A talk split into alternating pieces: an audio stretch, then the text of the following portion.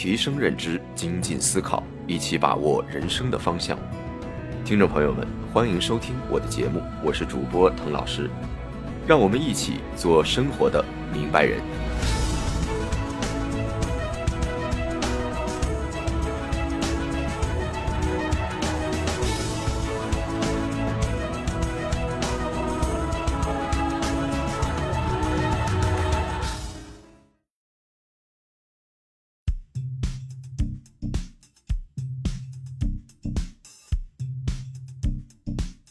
各位老朋友，大家好。今天我们聊一个不太那么让人感到轻松，但是却又不得不谈到的一个问题：风险。风险在生活上无处不在，比如你在上下班路上发生意外，或者说你遭遇到了抢劫等不法侵害，又或是说你遭遇到了极端的天气等等，这些你控制不了的，但是有一定概率出现的坏事，都是风险。那么在投资中呢，风险来得更加具体，你每一次承受的亏损都可以看作之前投资的风险实现。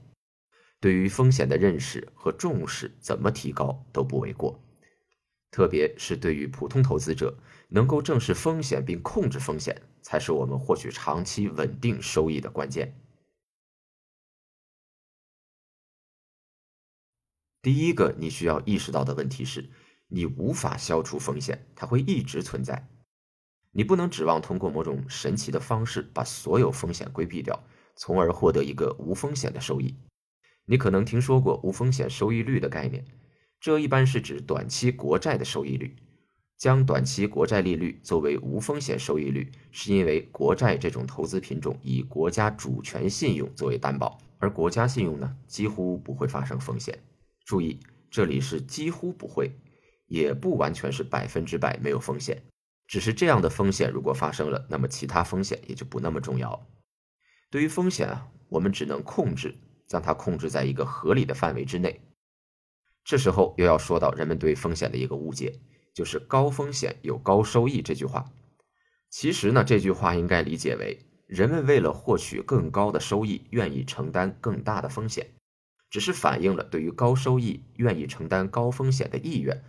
而高风险和高收益没有必然的联系，并不是说我承担了风险就一定会获取收益。相反，高风险并不能保证高收益，但却会大概率带来高额亏损。也就是说，高风险与低收益才有相关性，只有低风险才会带来高收益。普通投资者对于风险的评价往往是十分主观的。他们缺少一种量化的方式来为风险进行评级，甚至呢，他们也没有一个合适的评价体系，而只能够依赖自己的感觉。让我来问你一个简单的问题吧：你认为股市两千点的风险高，还是五千点的风险高呢？假设股市可以涨到五千一百点，那么你两千点买入的收益高，还是五千点买入的收益高呢？我相信，就算是没有炒过股的人，也知道正确答案。这就是简单的数字游戏而已，肯定是两千点风险小于五千点，并且在两千点买入时收益远大于五千点买入。然而这道题在二零一五年股灾的时候，却有成千上万投资者答错了，并且为之付出了真金白银的代价。你感受到的风险和真实的风险是不同的，要学会区分它们。股票价格暴涨。感受到的都是歌舞升平，风险在降低，但是真实风险却像弹簧一样在不断积累它的能量。股票价格暴跌，人们都觉得股市的寒冬来了，不想再进入股市了。但是此时真实风险已经得到了充分的反应，反而没有人们所预期的高。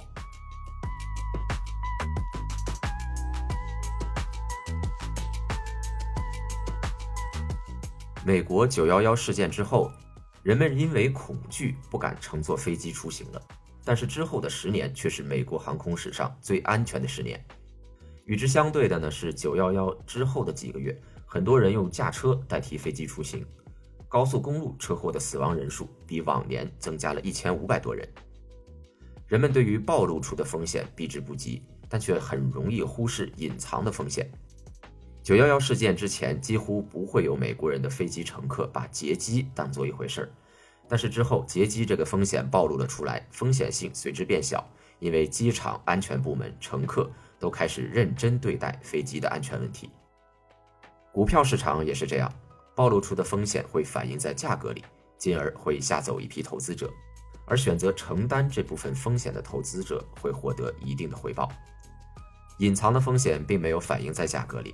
如果意识不到贸然承担这类风险，不仅不会获得收益，还会在隐藏风险暴露之后承受损失。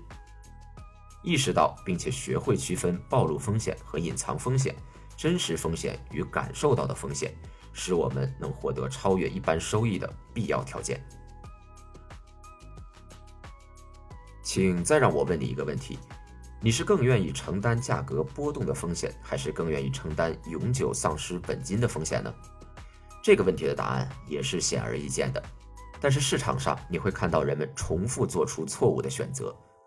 还是二零一五年的例子，当市场在五千多点时，股价每天在高歌猛进，价格的波动风险貌似不大，但是这时进入股市，本金丧失的风险却很大。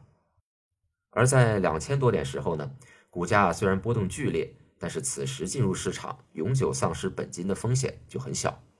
市场在低点时也是其波动最剧烈的时候，而投资者往往会把价格波动的风险与本金丧失的风险混淆，从而错过了很好的持仓机会。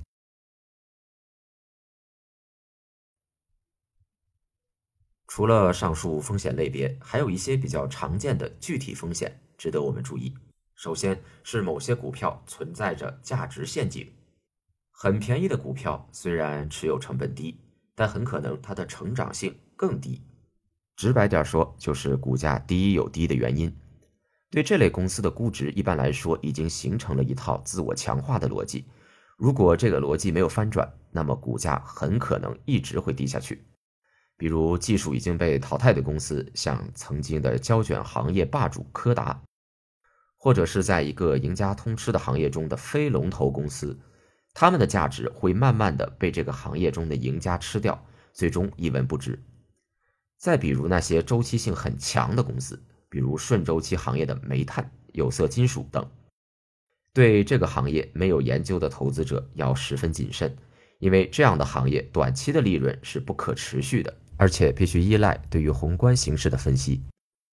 明白了如何区分风险，对风险进行控制是更重要的。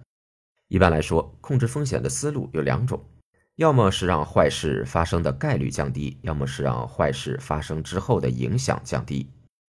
第一种思路一般是专业的投资机构利用其在数据和分析能力上的优势，通过分散投资降低其投资组合的风险概率。而对于普通投资者，我们可以采取第二种思路，选择那些即使发生风险，影响也偏低的公司。比如具有多安全边际的公司，这类公司往往在主营业务受到打击时，能够以极低的成本调转车头进行其他业务。就好像曾经有个段子说，做豆腐是门好生意，做硬了是豆腐干儿，做软了呢是豆腐脑，做薄了是豆腐皮儿，做稀了是豆浆，做坏了那是豆汁儿，放臭了又是臭豆腐。虽然豆腐行业很可能不是这么简单，但是这种可以灵活转移多种业务，每种业务又都可以赚钱的模式，是我们需要寻找的。再比如那些容易估值的且不具有反身性的公司，反身性呢是指当负面消息出现之后，除了影响股价，还会影响公司的经营，从而进一步拖低股价。估值容易也代表其业务逻辑不会很复杂。有些公司股价与其内在价值有一定的独立性，比如可口可乐，它的业务核心是它在全球拥有忠实的消费者，所以股价下跌并不影响其经营活动和核心价值。像这样的公司就可以越跌越买。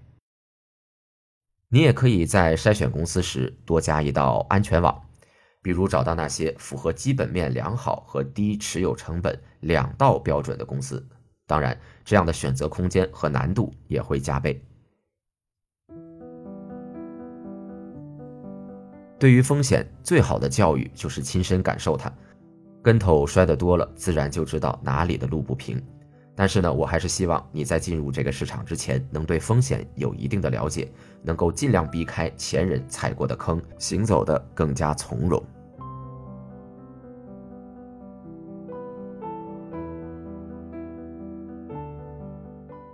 以上就是本期节目的全部内容。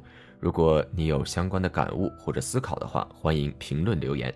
我们下期再见。